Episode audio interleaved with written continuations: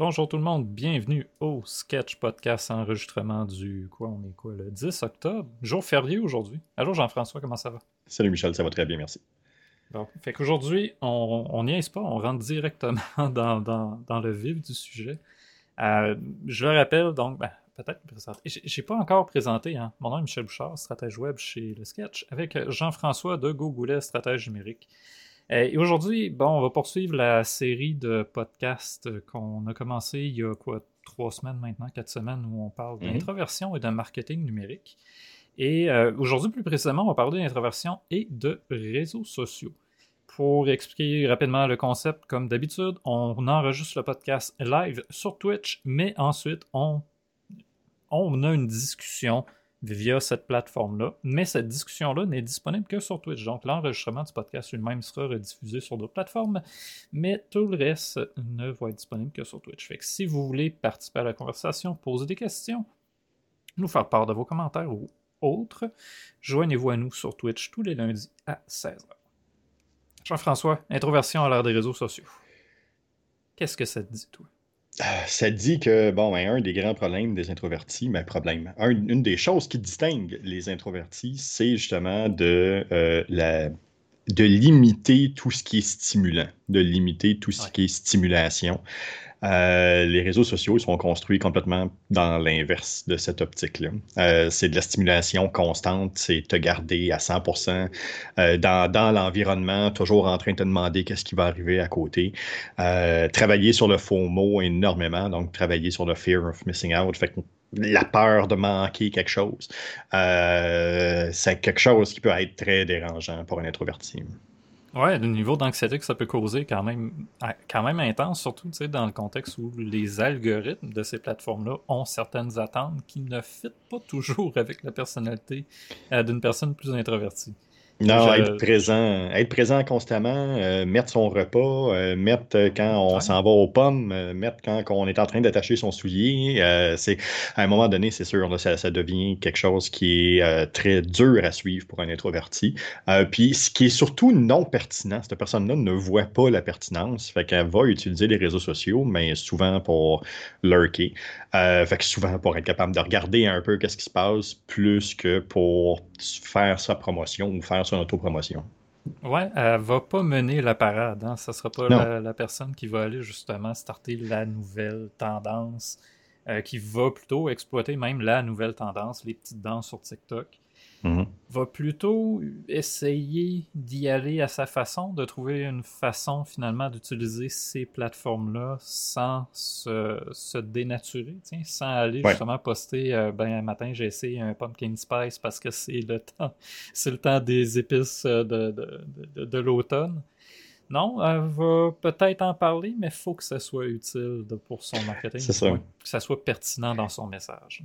Puis, tu sais, d'être le centre de l'attention, c'est quelque chose qui n'est pas intéressant pour un introverti. Fait que d'avoir malheureusement une publication qui pogne en feu puis qui, qui devient virale ou mini-virale, ben, c'est quelque chose là, qui peut être très harcelant avec les notifications, avec euh, l'obligation, le, sentiment d'obligation de répondre à tout le monde, le sentiment d'obligation de, de partager de l'information, puis de, de, répondre à des gens à qui on n'a pas parlé depuis 5, 10, 15 ans.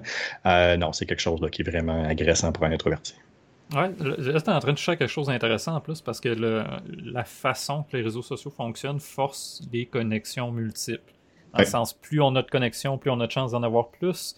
Plus mhm. on interagit avec tout le monde, plus on a de chance d'avoir une meilleure portée.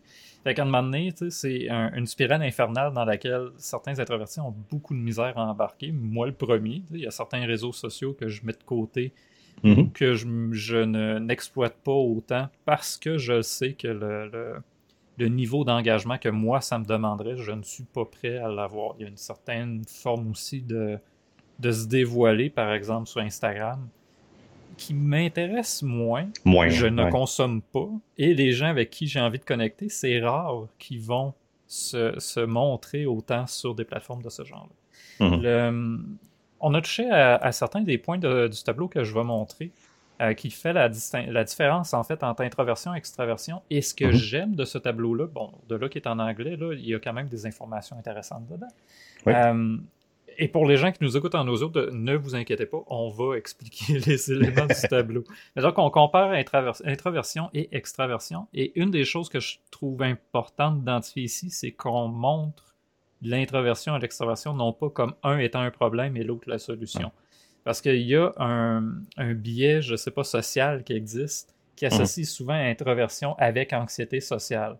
Je suis un introverti qui fait de l'anxiété sociale mais mon anxiété sociale n'est pas une forme d'introversion. Il faut faire attention dans les jugements rapides qu'on arrive, euh, qu'on voit souvent apparaître malheureusement. on a souvent un besoin de, catégoriser. Fait qu'on voit souvent l'extroversion comme la réussite, puis l'introversion comme quelqu'un qui, a des problèmes, quelqu'un qui ne veut pas, quelqu'un qui est paresseux, quelqu'un qui, qui, est, euh, qui est en dehors de ses bottes, qui ne veut pas nécessairement faire ce qu'on lui demande. Euh, fait que oui, c'est ça. C'est vraiment on a ce besoin de catégoriser là qui est malheureusement pas la bonne chose à faire. Non, puis surtout en, fait avec les réseaux sociaux, c'est facile de valoriser davantage l'entrepreneur qui est très extraverti, qui va montrer son succès. Mhm. À côté d'un entrepreneur plus introverti qui va montrer ce qu'il est capable de faire, il va montrer ses réalisations, mais il ne passera pas son temps à s'en vanter, à montrer que c'est le meilleur. C'est pas mm. ça qui l'intéresse. Lui, ce qui mm. l'intéresse, c'est de montrer comment il a aidé les gens. c'est deux façons de procéder qui sont différentes et il n'y en a pas une qui est meilleure que l'autre. C'est des procédés qui ont euh, une façon de faire. C'est des procédés qui sont différents. L'important là-dedans... Ah, excuse, vas-y. Non, non, excuse. L'important là-dedans, c'est de, de, se connaître. C'est de reconnaître ça, que dans chacun des côtés, il y a des forces, puis c'est simplement de les comprendre pour mieux les utiliser. Oui. Euh, une des choses que je ne voulais pas aborder aujourd'hui, mais qu'on va aborder dans un autre euh, podcast, c'est les étapes par lesquelles beaucoup d'introvertis doivent passer avant de comprendre que c'est pas une faiblesse. C'est-à-dire cinq steps euh, que les introvertis doivent franchir pour en venir à utiliser finalement ce trait de personnalité-là comme étant une force et non pas justement une faiblesse. Et mhm. bon, pour en venir au tableau, là, je veux juste aller à deux, trois points qui me semblent très intéressants. Euh, surtout le premier, en fait, la recherche de stimulation. Dans le mhm. cas des introvertis, on se rend compte justement qu'ils vont chercher moins de stimulation alors que les personnes plus extraverties vont en chercher. Et mhm. les réseaux sociaux ben, sont faits pour avoir beaucoup de stimulation. Oui. Pour un introverti, ça peut être un, beau challenge de, comment dire, de jongler entre le paquet de notifications que ça va générer, mais aussi le paquet de notifications qu'il doit générer chez les autres. Exact. L'autre élément qui me semble très intéressant, c'est euh, au niveau des relations. Donc, euh, l'introverti va beaucoup valoriser les relations une personne à une personne, donc les relations de proximité, alors que l'extraverti va être très heureux dans des grands réseaux. Et sur les réseaux sociaux, on, a souvent l'impression que le plus grand réseau est le meilleur. Hein. J'ai une portée de 15 000 mmh. pour ma publication, yeah, mon réseau fonctionne. Mm-hmm. Alors que ben, là, tout d'un coup, j'ai envie de parler de pertinence parce que pour l'introverti, d'avoir un plus petit réseau, mais de personnes avec qui il partage davantage de, de, de, comment dire, davantage d'affinité ou qui partagent davantage d'expérience, peut-être que finalement c'est une bonne chose. On n'a peut-être pas besoin de cette grande communauté-là que les réseaux sociaux tentent de nous vendre. Non, c'est ça. Puis tu vois, dans, le tableau, moi, une des choses qui, euh, qui, m'est chère, c'est justement, bon, l'introverti va souvent rechercher euh, la, qualité de l'expérience. Va vraiment essayer de retrouver une expérience profonde, quelque chose qui est, qui, est basé sur des valeurs, qui est basé sur euh, quelque chose de, solide, contrairement à l'extroverti.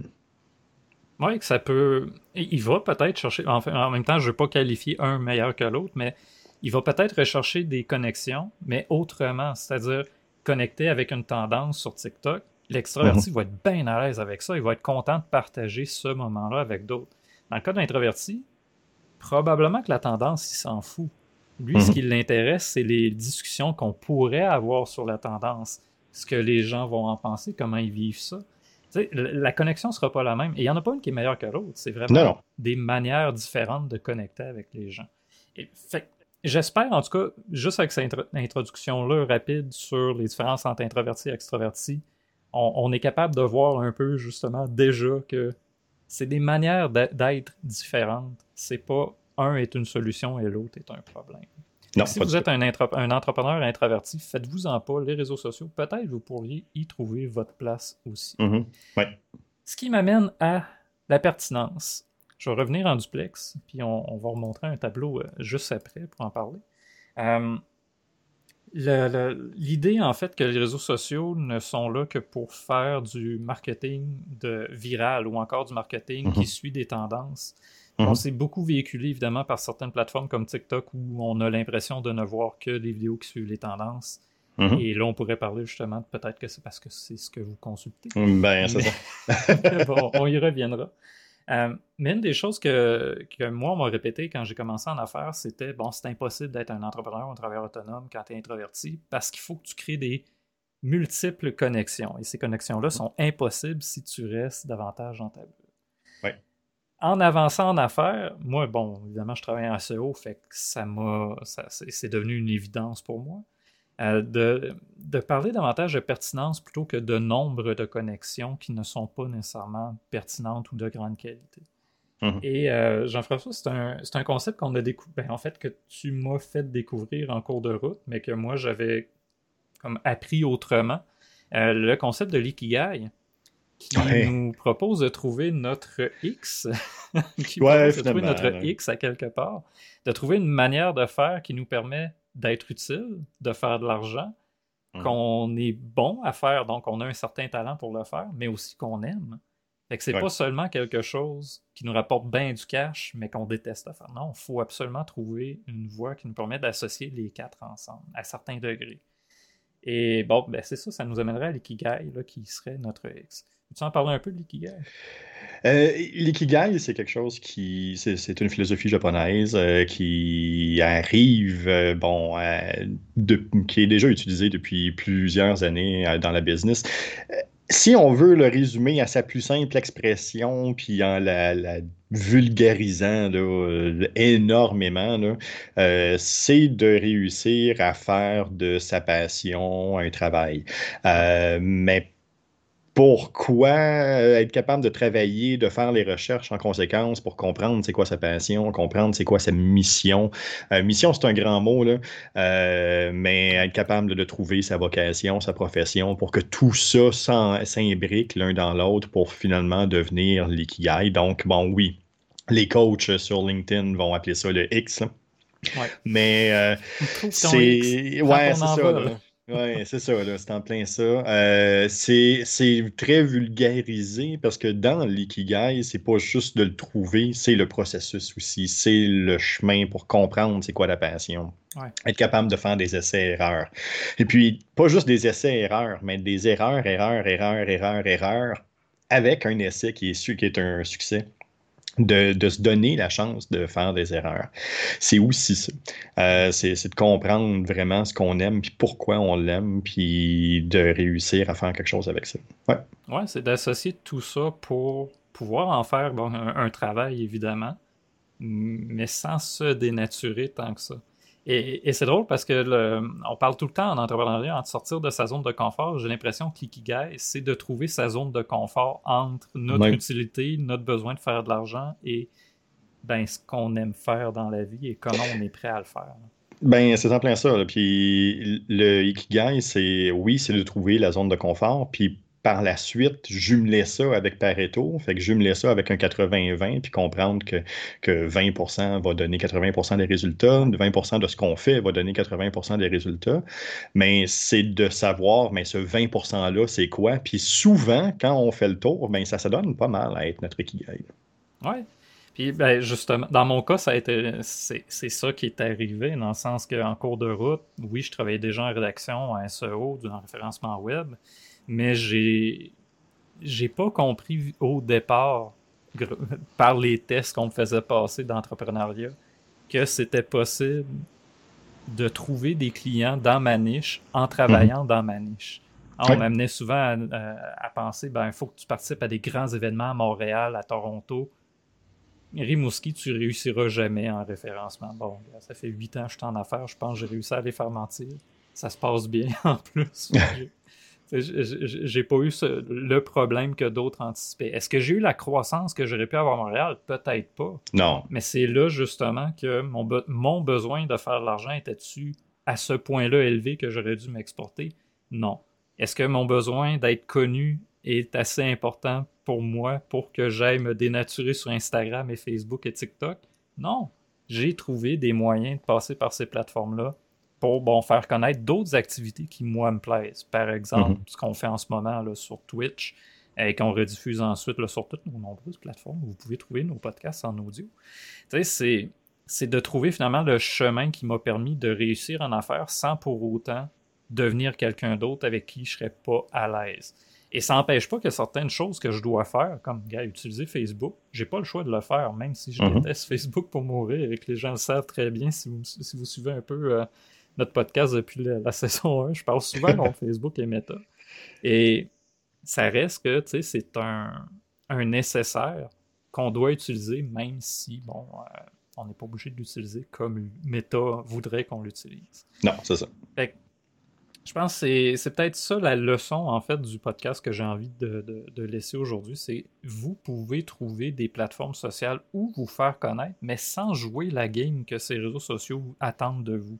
Vous n'avez hmm. pas besoin d'être le coach super inspirant qui fait des liens entre son histoire personnelle et sa réussite en affaires constamment sur LinkedIn.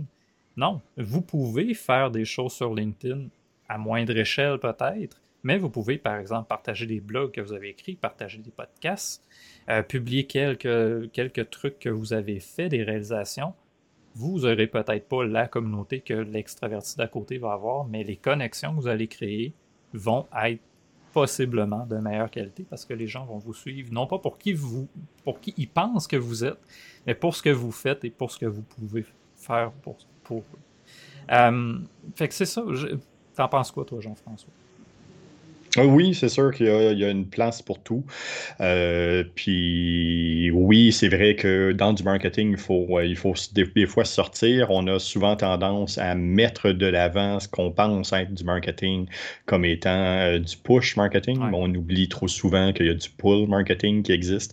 Puis le pull marketing pour les extravertis, je pense que c'est pas mal la meilleure des choses. pour les introvertis? Oui. Oui, ok. J'ai compris extraverti, c'est peut-être moi que.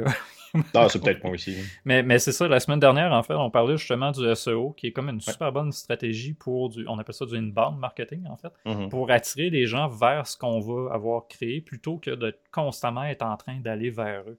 Et, et je trouve que c'est une excellente façon de procéder pour des gens qui sont introvertis parce que le SEO nécessairement vous oblige à faire du contenu de qualité, du contenu qui est pertinent, qui répond à une question précise.